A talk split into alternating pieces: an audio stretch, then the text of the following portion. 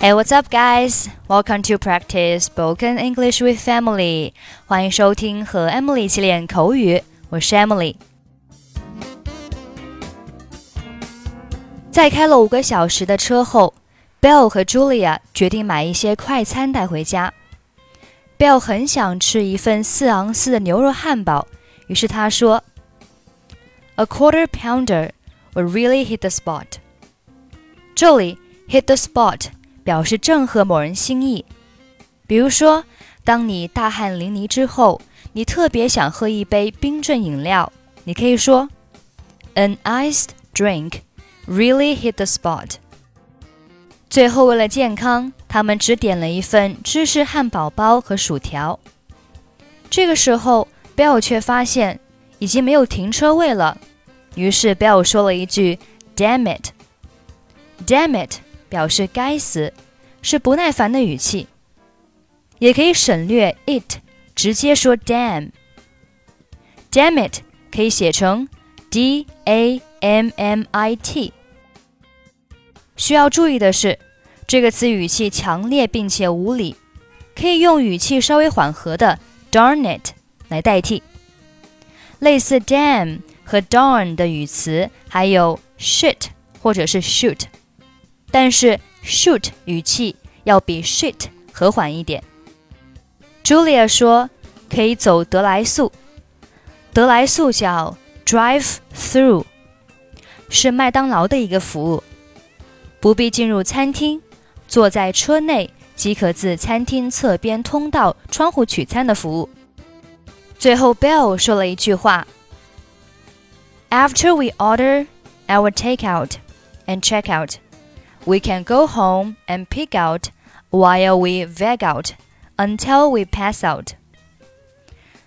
这句话有一点长，我们来分析一下。首先，take out 表示外卖，check out 表示结账，pig out 像猪一样吃就是大吃大喝，veg out 表示休闲放松，pass out 表示昏迷。After we order. Our takeout and check out，当我们点了餐之后，并且结完账，we can go home and pig out，我们可以回家大吃大喝。While we veg out，就是当我们正在放松的时候，我们可以大吃大喝。Until we pass out，直到我们昏倒。这里 Bill 其实有一点夸张了，他的意思就是想表达，我们可以回家开开心心的吃，开开心心的喝，不需要管任何的事情。好了，我们一起来听一下他们之间的对话。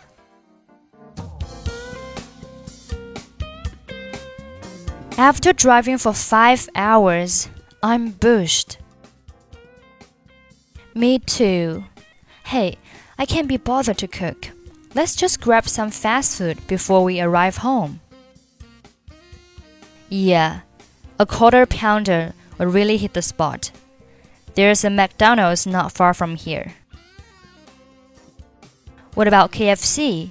We could get one of those big buckets of fried chicken. Nah, that's too much for the two of us.